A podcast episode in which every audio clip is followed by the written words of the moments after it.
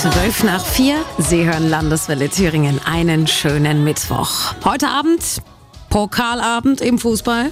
Der FC Bayern bestreitet eine der Pokalpartien des Abends, aber statt über das Sportliche im Vorfeld zu reden, spricht Deutschland immer noch über die Aussagen von Joshua Kimmich in seinem Impfstatus. Der Fußballer ist nicht geimpft, weil ihm Langzeitstudien fehlen, weil er Bedenken zu Spätfolgen der Impfung hat. Es ist nachvollziehbar, weil ja gerade die mRNA-Technologie auch neu ist.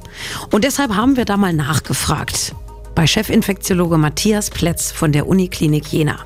Er kennt sich mit mRNA bestens aus, er hat auch schon selbst mit mRNA geforscht und er sagt, Langzeitfolgen sind aus biologischer Sicht bei der Corona-Impfung ausgeschlossen, weil unser Körper die Bestandteile des Impfstoffs sehr schnell abbaut.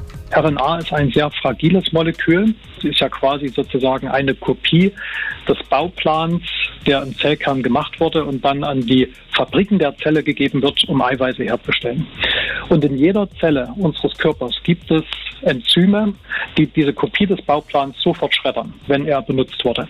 Und genau das passiert auch nach der Impfung. Also diese RNA wird innerhalb kürzester Zeit sozusagen, nachdem sie einmal abgelesen wurde, sofort in der Zelle inaktiviert. Dass da quasi später noch irgendwelche Langzeitschäden entstehen können, ist biologisch schlichtweg nicht plausibel. Und selbes gilt auch für die Vektorimpfstoffe. Auch da sind Langzeitfolgen durch den Impfstoff eigentlich ausgeschlossen. Das ist auch nicht möglich aus meiner Sicht. Das hängt auch damit zusammen, dass zum Beispiel die Zellen, die diese Vektorimpfstoffe aufnehmen und dann dem Immunsystem vorgaukeln, sie sind mit dem Virus infiziert, diese Zellen werden ja auch durch das Immunsystem zerstört. Es können also höchstens durch die Impfung an sich, also den Vorgang mit der Spritze, Nebenwirkungen auftreten. Und die kennen wir ja schon. Allergische Reaktionen, die seltenen Hirnvenenthrombosen oder auch die Herzmuskelentzündungen.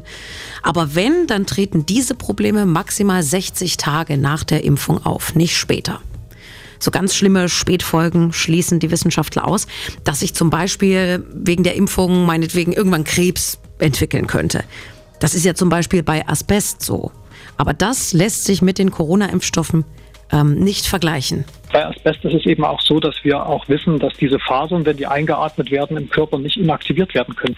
Und bei diesen Vakzinen wissen wir eben, dass sämtliche Bestandteile, aus denen die zusammengesetzt sind, das sind alles Stoffe, die in unserem Körper komplett abgebaut werden sagt Matthias Plätz, Chefinfektiologe aus Jena und konnte Ihnen damit vielleicht die eine oder andere Sorge nehmen.